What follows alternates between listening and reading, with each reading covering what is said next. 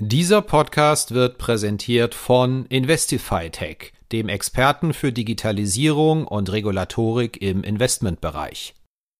Tatsächlich waren es damals die drei Gründer, also Christian Hecker, Thomas Pischke und Marco Cancelleri, plus ich meine noch drei oder vier andere. Und es war eine sehr schwierige Situation. Die Comdirect hatte sich entschieden, nicht zu investieren. Und es war eine Situation, in der es die Möglichkeit gab, dass sich die Sino beteiligt oder in der wahrscheinlich alle was ganz anderes gemacht hätten.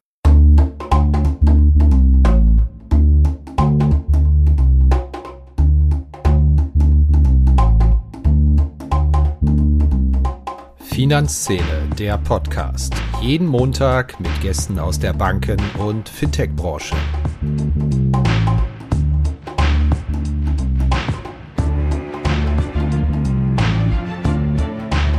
Herzlich willkommen bei Finanzszene, der Podcast.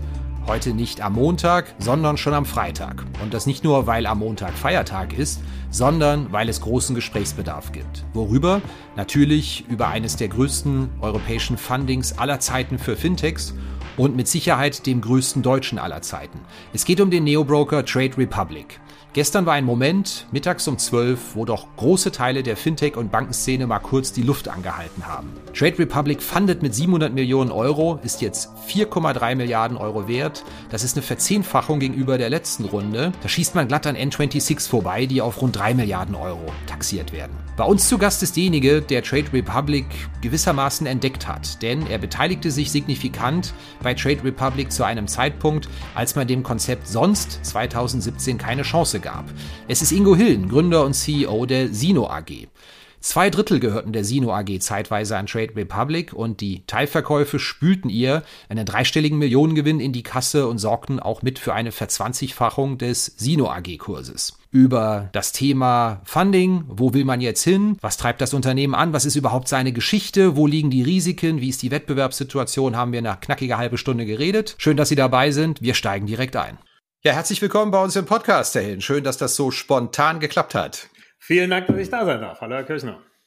Ja, wir müssen zunächst mal über die Nachricht des Tages reden, die das Potenzial hat, glaube ich, doch die Nachricht des Jahres zu werden in der deutschen Fintech-Szene. Trade Republic gibt ein Funding bekannt, 900 Millionen Dollar. Ich habe mal nachgeschaut. Wissen Sie, wann die letzte Funding-Runde in dieser Größenordnung in Europa war? Nein, weiß ich nicht. Das waren 800 Millionen Dollar. Wissen Sie, für wen es war? Dann wissen Sie wahrscheinlich auch nicht. N26 hätte ich jetzt getippt. Oder Revolut. Nein, es war Greensill. Äh, Greensill Capital. Äh, Finanzierung, okay. die da nicht ganz so gut ausging. Aber kommen wir mal ganz kurz noch zu den harten Zahlen. Bewertung jetzt 5,3 Milliarden Dollar. Das sind 4,3 Milliarden Euro. Das ist jetzt das Nummer eins Fintech in Deutschland. N26 wird auf drei Milliarden ungefähr taxiert. drei Milliarden Euro. Ja, und 150 Millionen Dollar fließen ja auch an Ihr Unternehmen, an die Sino AG. Dazu erstmal herzlichen Glückwunsch für das, Näs, für das Näschen der Investition. Ich habe gesehen, die Sino AG Aktie plus 28 Prozent heute, ungefähr verzwanzigfacht innerhalb der letzten zwei Jahre. Jetzt muss ich mal ganz platt fragen, wie viel hat denn die Sino AG überhaupt in Trade Republic investiert in der Summe? Haben Sie die Zahl parat? Ja, wir haben auch, wir haben rund drei Millionen Euro insgesamt investiert und äh, die Summe aus den bisher erzielten Verkaufserlösen plus der verbleibenden Beteiligung auf Basis des Kapitalerhöhungspreises ist tatsächlich mehr als eine Viertelmilliarde Euro. Das heißt, aus drei Millionen, wenn man diese Rechnung verfolgt, sind etwas mehr als 250 geworden. Da kann man bei aller journalistischen Zurückhaltung und Objektivität schon mal gratulieren fürs feine Näschen. Danke. Jetzt erzählen Sie uns mal ein bisschen was über die Geschichte dieser Investition. Trade Republic war ja eines der ersten Unternehmen in der damals aufgesetzten Start-up-Garage von der, der Comdirect, wurstelte dann ein wenig vor sich hin und 2017 hat sich dann die Sino AG mit der Zahl, die konnte ich kaum glauben, 67 Prozent beteiligt. Erzählen Sie mal, wie Sie auf das Unternehmen gestoßen sind und was die Motivation dahinter war. Ich bin darauf gestoßen oder auch wir. Sino ist darauf gestoßen durch Vermittlung meines äh, langjährigen Vorstandskollegen bei Sino, Matthias Hocke. Der hatte davon gehört und tatsächlich waren es damals die drei Gründer, also Christian Hecker, Thomas Pischke und Marco Cancelleri plus, ich meine noch drei oder vier andere. Und es war eine sehr schwierige Situation, weil ähm, die Comdirect hatte sich entschieden, nicht zu investieren.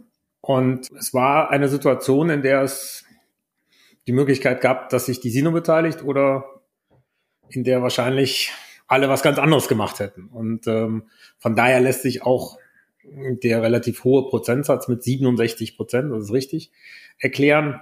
Wurde ja sehr schnell weniger, weil wir natürlich auch die Gründer incentivieren wollten, äh, weil wir natürlich auch als Sino in den ersten immerhin zweieinviertel Jahren die gesamte Finanzierung aus unserer Kasse plus Friends and Family gestemmt haben, also im Wesentlichen meine Friends Family und äh, Friends, nicht Family. Und äh, das waren insgesamt knapp acht Millionen, die wir eben von März 2017 vom ersten Kennenlernen bis zur Series A im Juli 2019 in Trade Republic investiert haben. Wie gesagt, mit äh, Seed-Investoren, die, die ich halt, die ich halt kannte, die aus meinem Netzwerk kamen. Und ja, das, das war, das waren die Anfänge. Was hat Sie an der Geschäftsidee fasziniert? Smartphone-basiertes Trading klingt ja zunächst nicht mal sonderlich originell in einem Markt, der von den ganzen bestehenden Brokern, in dem ja auch Sie tätig sind, wenn auch für Heavy Trader, doch stark umkämpft ist und eine hohe Wettbewerbsintensität hat. Ich fand die Idee super. Nein, also ganz, ganz im Ernst. Natürlich kannten wir damals schon Robinhood. Es ist jetzt, glaube ich, auch nicht äh, völlig falsch zu sagen, dass Trade Republic auch ein bisschen von Robinhood natürlich inspiriert war. Tatsächlich gab es auch mal bei Sino 2012 äh, durchaus ganz ähnliche Pläne. Das scheiterte an zwei wesentlichen Merkmalen, nämlich an einer guten App und an Kapital. Die App war von Anfang an richtig, richtig gut. Der Thomas Pischke, ähm, der für, ich sag mal, für die IT verantwortlich ist, ähm, ich habe letztens jemand gesagt, ist vielleicht der brillanteste Mensch, den ich persönlich kenne. Das ganze Setup war mit dem einen Euro mit HSBC, die so freundlich waren, sich nach sehr intensiven Überlegungen und Gesprächen dafür zu entscheiden, Trade Republic abzuwickeln. Äh, die damalige CEO Carola von Schmetto äh, sagte mir, Mensch, Herr Hillen, wir kennen uns ja 20 Jahre. Wenn Sie so davon überzeugt sind, wir vertrauen Ihnen, dann machen wir das jetzt. Und der Paul Hagen, den ich, den damaligen CFO, den ich auch schon seit 18 oder 19 Jahren kannte, der war da mit in Berlin, hat sich das alles angeschaut. Die Gründer haben ihn überzeugt, der Case hat ihn überzeugt. Und äh, das war sicherlich, also die Abwicklung bei HSBC ist natürlich ein ganz, ganz wesentliches Asset für die Trade Public. Die haben viel Technologie in-house, aber eine Wertpapierabwicklung aufzusetzen, insbesondere äh, mit, mit steuerlicher Berechnung, was ja keineswegs für, ich sag mal, Neobroker, gerade ausländische Anbieter normal ist. Das deutsche Steuerrecht ist halt hochkomplex, ähm, ist einfach ein Top-Angebot. Ähm, es war völlig klar von Anfang an, wenn, HSBC, wenn der HSBC-Konzern mit einem so kleinen Startup kooperiert, da gibt's ist, ist dann auch eine gewisse Garantie, gutes Gefühl, dass es eben nicht so endet wie bei Greensill oder so. Und, und äh, das war sicherlich, sicherlich ein Punkt. Der andere Punkt ist wahrscheinlich, dass wir ähm, intern damals, habe ich noch eine gute Erinnerung dann, sehr intensiv diskutiert haben, ob wir ähm, es tatsächlich so machen wie Robin Hood, sprich wirklich kostenlos, oder ob wir den einen Euro beibehalten. Und ja, ich bin ganz froh, dass wir den, den Euro beibehalten haben.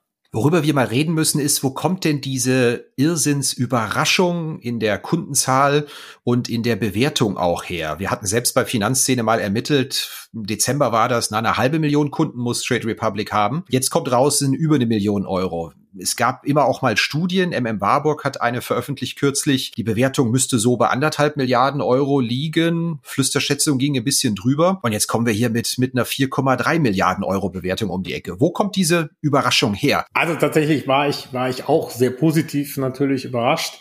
Ich hatte kurz mit dem, mit dem Doug Leone, das ist einer der, der Partner von ähm, Sequoia gesprochen. Und ähm, ich glaube, dass solche herausragenden Investoren, also mit Excel, mit Founders Fund, ähm, die ja alle mitgezogen haben. Creandum hat ja auch jetzt neu investiert, also alle drei haben neu investiert.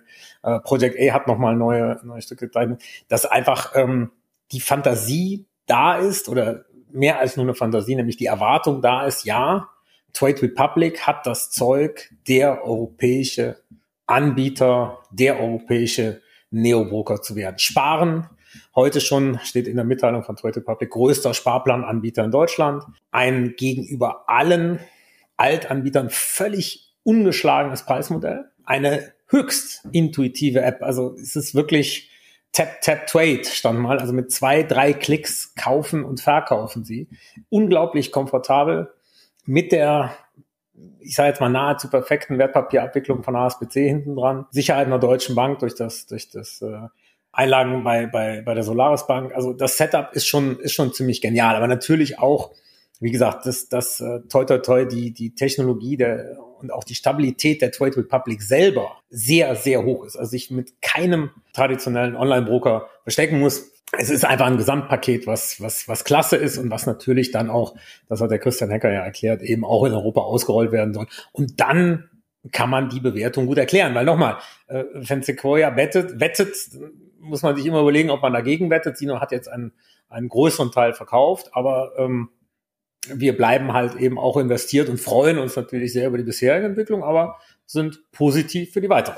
Das heißt, das große Thema bei Trade Republic ist jetzt mutmaßlich die europäische Expansion, dieses Geschäftsmodell auch in anderen Ländern rauszurollen? Also Sie haben, Sie haben gesagt, dass Sie ähm, europäische Expansion, Ausbau des Produktportfolios sowie die Gewinnung der besten Talente auf äh, Finance Forward standen ja nochmal drei herausragende Hirings von ihnen, 400 Leute. Das, das Team, diejenigen, die ich kenne, jetzt auch abgesehen von den Gründern, machen wirklich einen hervorragenden Job. Es ist ein unfassbar motiviertes Team, weil natürlich auch der Erfolg, der da ist und jetzt auch schon vor dieser Runde, der ja auch nachvollziehbar ist, der nachvollziehbar ist an den Kundenzahlen, an den Trade-Zahlen, auch an der grundsätzlich überragenden Zufriedenheit, ähm, der macht halt Spaß. Und das motiviert, das spornt an. War denn die europäische Expansion schon immer Teil des Plans, Trade Republic das Geschäftsmodell zu skalieren oder war das vor ein, zwei, drei Jahren noch auf der Ebene? Das heißt, na, der deutsche Markt, der ist ja schon mal groß genug äh, mit seinen 80 Millionen Menschen. Das ist erstmal den Markt, den wir durchdringen müssen. Oder war das von Anfang an Teil der Strategie,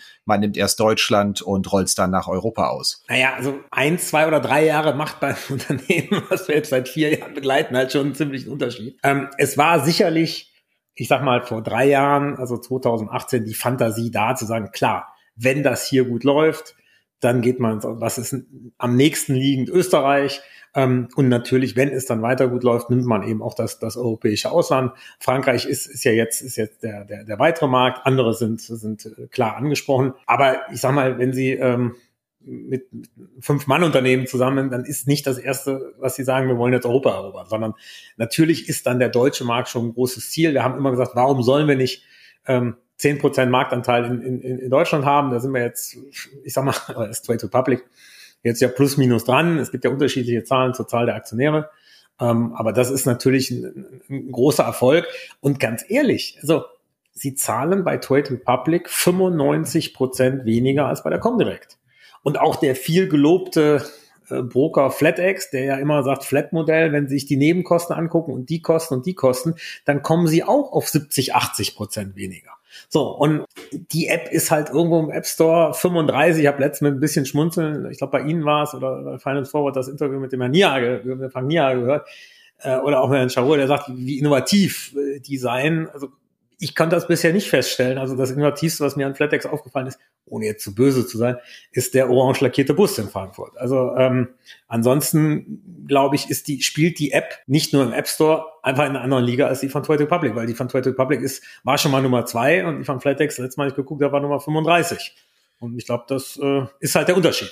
Muss man an der Stelle natürlich sagen, falls der Herr Niehage hier auch unseren Podcast zuhört, darf er gerne demnächst mal zu Gast sein und seine Version der Dinge zum Besten geben, damit es hier nicht so einseitig wird. Aber das ist ein gutes Stichwort. Wenn ich mir mal anschaue, wie hoch die Comdirect bewertet war, äh, unmittelbar vor der Verschmelzung oder auch ruhig mal Flatex de Giro mit der heutigen Bewertung dazu nehme, dann wird ja hier jetzt Trade Republic äh, mit einer deutlich geringeren Kundenzahl, ja, eine doppelt so hohe Bewertung zugebilligt, als es äh, die beiden Unternehmen kombiniert wären. Fragt man sich natürlich schon, boah, ist das jetzt nicht eine Zahl, wo man sagt, ach, das ist aber wirklich ein bisschen too much jetzt. Das sind über 4000 Euro pro Bestandskunde, 4,3 Milliarden. Äh, ist, ist das Wachstum, fliegt denen das wirklich so automatisch zu die nächsten Jahre? Oder, weil die Zahl, ich glaube nicht, dass sie irgendeiner auf dem Zettel hatte in dieser Höhe der. Ich der, nicht, mit der, ich nicht. Sie auch nicht, sehen Sie.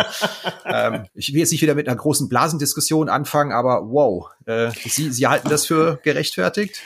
Sagen wir so, wir haben, die Sino hat ja Anteile verkauft. Also die Antwort ist, ist äh, zwiegespalten. Das eine ist, wir haben Anteile verkauft, weil die Opportunität da ist, weil der Preis wirklich hoch ist. Der andere Teil der Antwort ist der, wenn Sie sich anschauen, wer auf der Gegenseite sitzt. Nochmal, Sequoia, vielleicht der renommierteste, erfolgreichste VC Robin Hood unter anderem finanziert oder wesentlich mitfinanziert. Ähm, Creandum, die waren bei Spotify dabei, die ja nun zweistellig Milliarden Bewertung haben. Project A, Excel Founders Fund mit, mit Peter Thiel. Also da ist auch immer eine Sache, die machen das ja, das hat ja auch einen Grund. Die kennen ja auch diese Argumente und im Zweifel äh, sind die halt eine Nummer intelligenter als ich. Und ähm, deshalb die Antwort besteht aus zwei Teilen. Ja, die Bewertung ist sehr hoch. Ja, ist viel Fantasie drin. Toy Public hat es aber immer geschafft, in den letzten äh, vier Jahren die Ziele bei weitem, egal wie sie waren, bei weitem zu übertreffen. Haben einen unglaublich, unfassbar guten Job gemacht. Und nochmal, wenn der Vergleich mit FlatEx, also ich bin mal gespannt, ob FlatEx im nächsten Jahr mehr Erlöse macht als in diesem Jahr. Zumindest, ob sie deutlich mehr machen. Ich bin, würde da nicht drauf wetten. Macht Trade Republic im nächsten Jahr deutlich mehr als dieses Jahr? Die Wahrscheinlichkeit ist höher. Ich würde sagen, mit hoher Wahrscheinlichkeit. Jetzt sind Sie ja auch ein erfahrener Haudege, was diesen Kapitalmarkt und das Brokergeschäft angeht. Dann werden Sie sich vielleicht auch dran erinnern oder mit Sicherheit dran erinnern, dass wir schon mal so einen irren Brokerboom gehabt haben. Das war so 97, 98, 99. Da sind die Kann ich mich gut dran erinnern.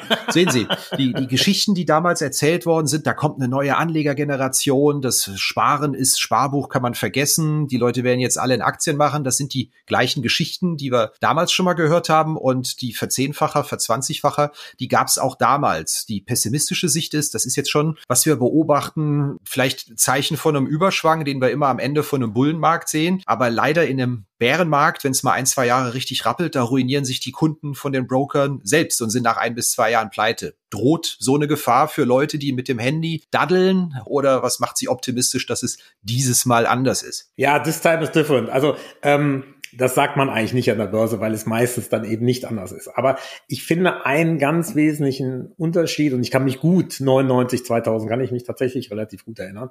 Ähm, da wurde halt auch sehr viel Geld, sehr viel Bewertung bezahlt für Klicks, für Luft, für Dinge, die sich vielleicht noch nicht mal im zweiten oder dritten Schritt materialisieren. Trade Republic verdient mit jedem Trade, erlöst mit jedem Trade echtes Geld. Das ist nicht, du warst auf meiner Seite und hast was angeschaut, sondern du hast, was weiß ich, 200 Daimler gekauft zu dem und dem Preis, dann gibt's ein Euro Fremdkostenpauschale, dann gibt's ein, gibt's ein äh, Rezession von, von Lang und Schwarz. So, und, und, und das ist halt ein fundamentaler Unterschied. Und, und äh, ich denke schon, dass der Vergleich insofern hinkt, als dass wir eine historische Niedrig- oder sogar Minuszinsphase haben, also wirklich historisch. Weil ich weiß jetzt nicht, ich glaube, glaube ich, 315, ich weiß die Zahl wirklich nicht, äh, Banken, die jetzt Minuszinsen nehmen. Das heißt, es macht gerade für die jungen Leute, die ja jetzt kommen, durch so Anbieter wie Trade Republic, macht es eine Menge Sinn zu sagen, ich beschäftige mich mit dem Kapitalmarkt, ich schaue mir das an, ich starte mal mit dem Sparplan. Weil wenn ich das 20, 30, 40 Jahre lang durchhalte, dann wird das ernsthaft viel Geld. Ohne dass ich irgendwie ein Market Wizard oder ein Magier der Märkte sein muss, sondern wenn ich normal anlege mit einer erwarteten Rendite irgendwo zwischen 4 und 8 Prozent in einem MSCI World oder was auch immer, äh, Sparplan, dann, dann ist, wirkt sich da eben der Zinseszinseffekt brutal aus. Und, und ähm, ich bin einfach ein optimistischer Mensch. Deshalb, deshalb sage ich ja, äh, die Leute werden lernen, auch durch Verluste lernen. Das alles andere wäre, wäre erstaunlich. Aber wenn ich überhaupt an die Börse gehe, dann zahle ich halt lieber für eine 3000 Euro oder 1 Euro als bei der, bei der, bei der Comdirect 15 Euro oder 20 Euro und bei, oder bei einer Flatex 8 Euro. Ja, und hier geht's jetzt weiter mit einer kleinen Werbeunterbrechung. Wir danken dem Sponsor dieser Episode. Das ist Investify Tech. Investify Tech bietet einen praxiserprobten Lösungsbaukasten, um die aktuellen Herausforderungen im Wertpapiergeschäft technologiebasiert zu lösen. Dank einer innovativen Plattformstrategie und konsequenter Automatisierung von Prozessen bietet Investify hochindividuelle Produkte, die regulatorische Belastung reduzieren, neue Kundengruppen erschließen und die Stärke der persönlichen Beratung digital ausbauen. So ermöglicht Investify Tech Banken, Vermögensverwaltern und Versicherern eine bestmögliche Fokussierung auf die eigenen Kernkompetenzen, Beratung und Vertrieb anstatt lästigem Papierkram. Renommierte Financials und Non-Financials aus unterschiedlichen Bereichen vertrauen auf die exzellente Technologie, Regulatorik und Investmentkompetenz von Investify Tech. Zu den Kunden gehören unter anderem Sopra Financial Technology, die Bank für Sozialwirtschaft, das internationale Bankhaus Bodensee und die Pax Bank. Vielen Dank an Investify Tech. Dann lassen uns doch mal bei diesem Geschäftsmodellvergleich bleiben. Das Ganze funktioniert bei Trade Republic ja über eine Rückvergütung auch, die ich ja. Äh, bekomme als, als Unternehmen für den Trade, den ich abliefere des Anlegers. Wird sich dieses Geschäftsmodell denn als, ist ja noch eher eine Nische in der Gesamtheit, als dominierend durchsetzen? Oder hat diese Gebühr pro Order beziehungsweise prozentual in Höhe der Order noch eine ganze Weile eine Berechtigung und wird da koexistieren, neben diesem Rückvergütungsmodell?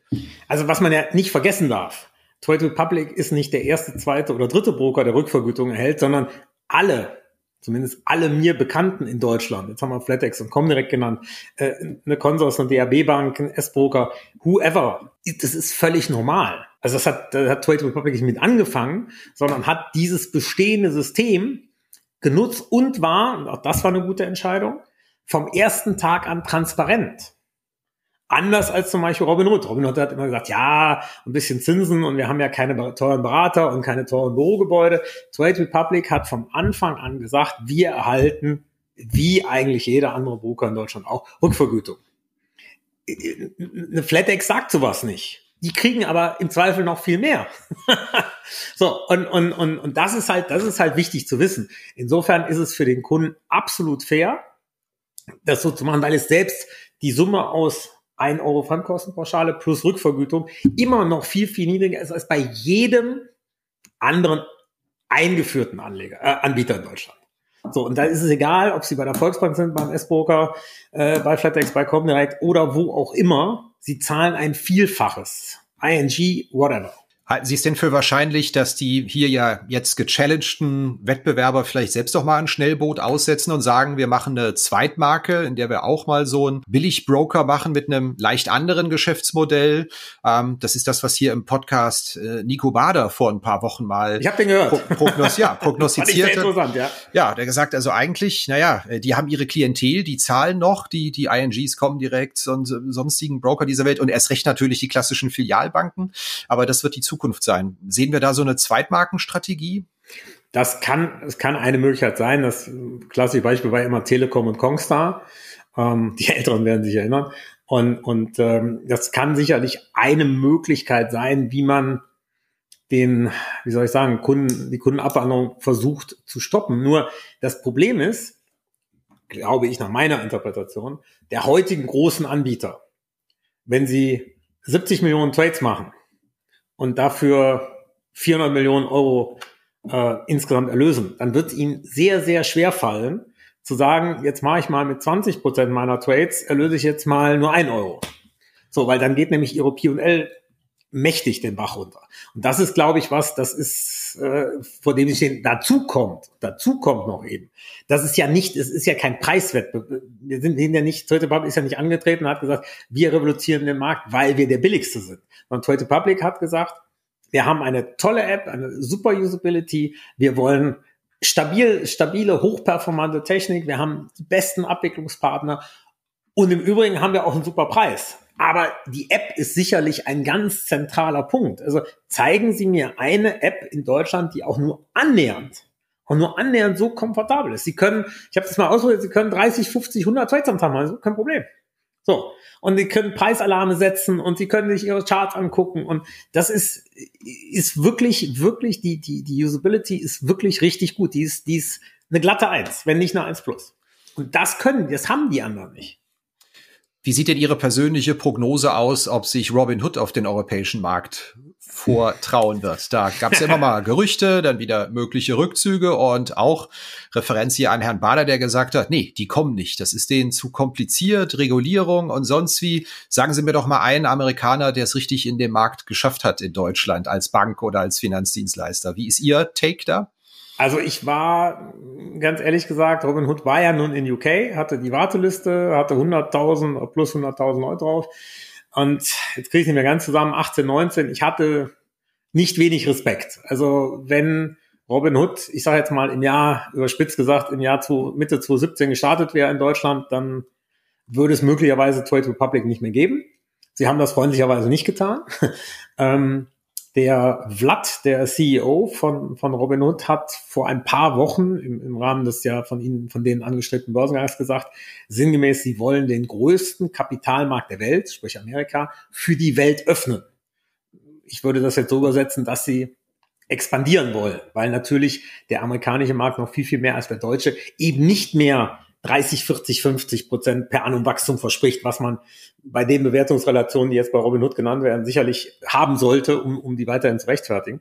Das heißt, es steht Expansion an, eventuell Expansion nach Europa. Und dann hoffe ich natürlich, dass der Nico, Nico Wader recht, Wader recht hat, ähm, dass sie es eben nicht ordentlich hinbekommen, weil vielleicht kaufen sie dann ja. Jetzt müssen wir aufpassen, dass das hier jetzt keine Trade Republic Festspiele werden, auch wenn das, glaube ich, an so einem Tag mit so einem Funding äh, fast naheliegend wäre. Wo liegen denn jetzt aus Ihrer Sicht die Risiken in der Geschichte? N26 hatte auch Anfang 2019 mal eine ganz große Funding-Runde. Ja, das war auch der Punkt, wo das Kundenwachstum sich drastisch beschleunigt hat und wo auch die Mitarbeiterzahl dann von wenigen hundert auf einen vierstelligen Bereich hochgeschossen ist. Und da begannen doch dann einige Probleme. Da hatte man plötzlich die BaFin an den Hacken, da ging das Kundengemopper los. Auch Trade Republic hatte ja mal so einen kleinen Glitch gehabt, sage ich mal, mit, mit der GameStop-Geschichte, mit der äh, Handelsaussetzung.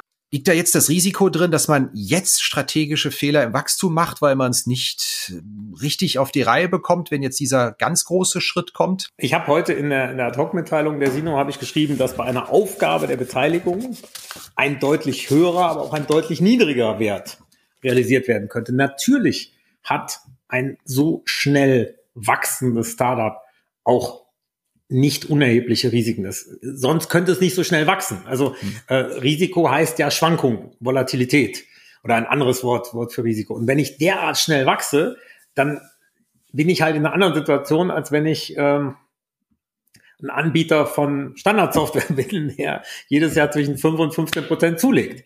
So, und, und, und äh, natürlich äh, sind das große Aufgaben für den Christian Hecker als ähm, Gründer, der das auch das Gesicht nach außen ist ähm, für, für einen Thomas Bischke mit der IT. Aber das, wie gesagt, die sind äh, so, dass, dass das Team, das, was ich, die, die ich kenne, ähm, wirklich ausgezeichnete Leute sind. Und, und ich glaube, der, der, der, der Spirit ist schon so, dass man ähm, weiter natürlich stark wachsen will, dass man aber auch nicht zuletzt durch den Rat so erfahrener VCs, damit meine ich mich jetzt natürlich nicht, sondern wie ein Johann Brenner, der eben Spotify begleitet hat von Creandum, wie, wie mehrere andere Leute, auch der, der, der, der Florian Heinemann von, von Project A hat, hat sehr geholfen bei, bei vielen, bei vielen Marketing-Geschichten. Der Chris Warbush von, von ähm, ist auch ein, ein, ein Top, Top-Mann, also wenn man im Board sitzt und dann, wenn der was sagt, dann hört man wirklich gerne und gut zu, weil das, und die kennen ja genau diese, diese Fälle, in denen es eben so gut funktioniert, in denen es natürlich auch mal Wachstumsschmerzen gibt, in denen man einfach sagt, äh, ja, das hat jetzt, ne, hat jetzt mal nicht funktioniert, okay, next try. So, und, und, und auch die, die, die Leute, die, wie gesagt, sie wurden ja auf Finance Forward, wurden ja, wurden ja gefeatured, auch gerade für den Bereich Personal wichtig. Da mache ich mir, mache ich mir wirklich, wirklich wenig Sorgen, weil A, haben sie es bisher herausragend gemacht und ich habe keinen Anlass zu glauben, dass das, dass das nicht mehr der Fall sein wird. Gleichzeitig wir auch, wurde auch der, der Ulrich Schörs von, von, von ASBC im Compliance-Bereich, der Carsten Müller ist ja, ist ja noch Geschäftsführer. Ich glaube, dass sie da auch wirklich gut aufgestellt sind, dass sie da sehen, äh, dass sie eben als deutsche regulierte Bank ähm, natürlich die, die, äh, die entsprechenden Regularien erfüllen. Ähm, wir haben gesehen, was bei N26 passiert ist. Das ist sicherlich auch eine Mahnung.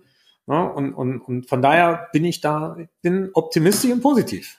Haben Banken, Investoren diesen ganzen Brokerage-Markt in Deutschland schlicht und ergreifend verpennt? Weil jahrelang war das Schlachtfeld ja eigentlich Banken, Neobanken, Kundenjagd und über Brokerage hat man nicht so viel geredet, weil man wenig Hoffnung hatte, dass das in Deutschland mal noch einen gibt mit dem Thema Wertpapier und Aktienkultur und dann ging plötzlich alles rasend schnell. Ist das so strategisches Versagen, das mal nicht zu adressieren, diesen Markt? Ja, also da Robin Hood jetzt, muss ich überlegen, ich glaube 2013 gegründet wurde. Und wenn man sagt, es dauert immer so zwei, drei Jahre, bis was von Amerika, oder man hat das zumindest mal gesagt, rüberkommt, dann ist das sicher, sicherlich so. Also ich kann mich gut erinnern, als, als, als FlatEx 2007, meine ich war es war, ähm, gestartet ist, haben sie halt klar gesagt, wir sind äh, der Flat-Fee-Anbieter. Es gab dann zwischendurch mal, ähm, ich glaube, das war noch, das war noch deutlich vorher, gab es Systracom, die ist dann auch pleite gegangen.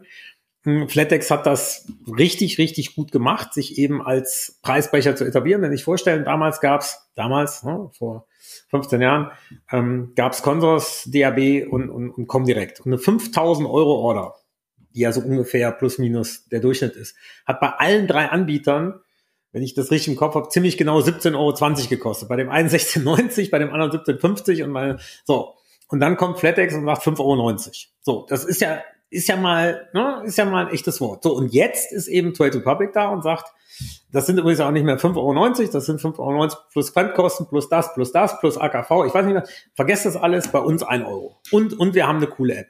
So, und, und das ist einfach, ähm, ja, ich sag's gerne nochmal, ich weiß Festspiele hin und her, aber das, das Setup eben auch mit HSBC in der Wertpapierabwicklung. HSBC war schon vor Trade Republic der größte Wertpapierabwickler in Deutschland. HSBC Transaction Services sind es jetzt natürlich noch viel mehr. Das muss, das ist sehr viel glückliche äh, Dinge zusammengekommen und das Package ist, ich sag jetzt mal so, in Deutschland nicht mehr zu schlagen. Gibt es da ein regulatorisches Risiko, dass das Geschäftsmodell der Broker generell irgendwann mal gechallenged wird, indem es heißt, also sorry, dieses Rückvergütungsthema ähm, ist ja schön, dass ihr es angebt, aber wir hätten jetzt ganz gerne, dass hier tatsächlich gezahlt wird vom Kunden, was Sache ist und nicht über irgendwelche Rückvergütung das Geschäftsmodell finanziert wird? Also das, das ähm, ist, ist absolut möglich. Nur nochmal, A gibt es, gibt es das Modell seit, seit vielen, vielen Jahren. Jeder, in Anführungsstrichen, jeder Broker hat das, jeder größere zumindest. Und was passiert, wenn es nicht ist? Ähm, ich vermute, dass FlatEx, vermute, FlatEx deutlich mehr bekommt, wenn, wenn jetzt die BaFin sagt oder die entsprechenden Regulatorik äh, vorschreibt, es darf keine Rückvergütung mehr geben, beziehungsweise die müssen an Kunden ausgekehrt werden. Ja, dann werden die halt ausgekehrt. Dann erhöht Trade Republic um, ich weiß nicht, zwei Euro, dann zahlen sie nicht mehr ein Euro, sondern drei Euro und, und, und FlatEx erhöht um 5 Euro, sondern zahlt nicht mehr 8 Euro, sondern 13 Euro. Das ist, also daran sehe ich für Trade Republic keine Gefahr. Eine sehr geringe Gefahr. Also ich muss immer ein bisschen vorsichtig mit absoluten Aussagen.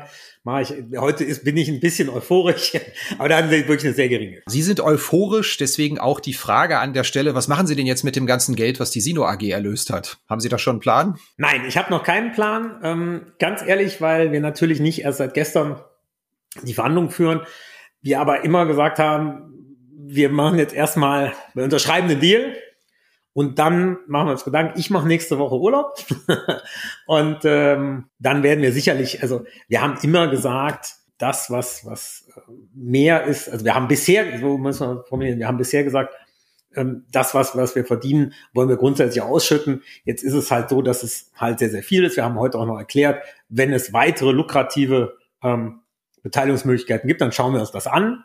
Und zwar aus einer völlig entspannten Situation. Also wir haben heute bereits zwei, zwei Leute angesprochen, ob wir nicht uns beteiligen wollen.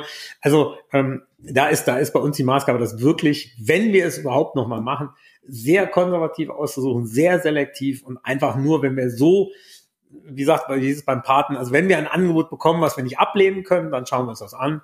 Ansonsten ähm, freuen wir uns sehr, wie es bisher gelaufen ist.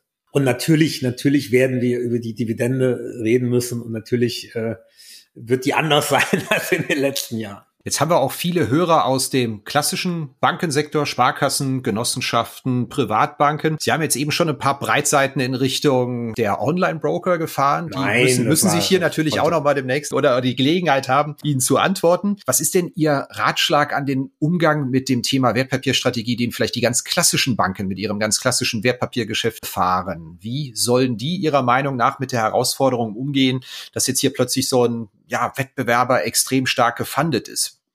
Naja, also ich bin der Falsche, der äh, den Banken Ratschläge erteilt. Wenn ich einen guten Ratschlag hätte, würde ich ihn für mich behalten, weil dann wird es ja im Zweifel Twitter Public schaden. Ähm, nein, im Ernst, also die, die Situation ist schwierig. Das, das Beratermodell ist, glaube ich, auf die Art und Weise nicht mehr, äh, nicht mehr zu fahren. Quirin hat es ja mit Karl Matthias Schmidt, der einen, einen noch deutlich größeren Online-Broker äh, mal gegründet hat, mit, damals mit, mit Consors, ähm, hat es ja sehr lange, glaube ich, mit gewissen Schwierigkeiten probiert, eben die Beratung an sich zu bepreisen. Für mich völlig einleuchtendes Modell. Arbeit, Geld. Halbe Stunde Beratung kostet x Euro. Alles klar. Und dafür gibt's halt die Dienstleistung quasi zum Selbstkostenpreis mit einem kleinen Aufschlag. Und, und äh, das nach meiner Wahrnehmung funktioniert das jetzt viel besser, weil man eben immer mehr wahrnimmt, dass, dass diese Ausgabeaufschläge bei Fonds oder irgendwas, dass das natürlich sehr, sehr teuer ist. Depotgebühren, sonst gibt's ja eigentlich auch fast gar nicht mehr. Sonstiges. Also ist eine gute Frage. Also ich möchte das Problem, ich freue mich, dass ich dieses Problem nicht lösen muss. Ja, das war's mit dieser Episode von Finanzszene, der Podcast. Wir danken an der Stelle nochmal dem Sponsor dieser Episode. Das ist Investify Tech, dem Experten für digitale Transformation. Mit Investify Tech setzen Sie neue Maßstäbe in der persönlichen Beratung oder im Online-Vertrieb. Wenn Ihnen das Ganze gefallen hat oder auch wenn Ihnen das nicht gefallen hat, freuen wir uns über Feedback unter redaktion.finanz-szene.de oder schicken Sie uns eine Nachricht über Threema. Kontakt auch in den Notes zu diesem Podcast. Redaktion und Host Christian Kirchner. Musik Liturgy of the Street von Shane Ivers, www.silvermansounds.com. Coverdesign Elida Atelier Hamburg.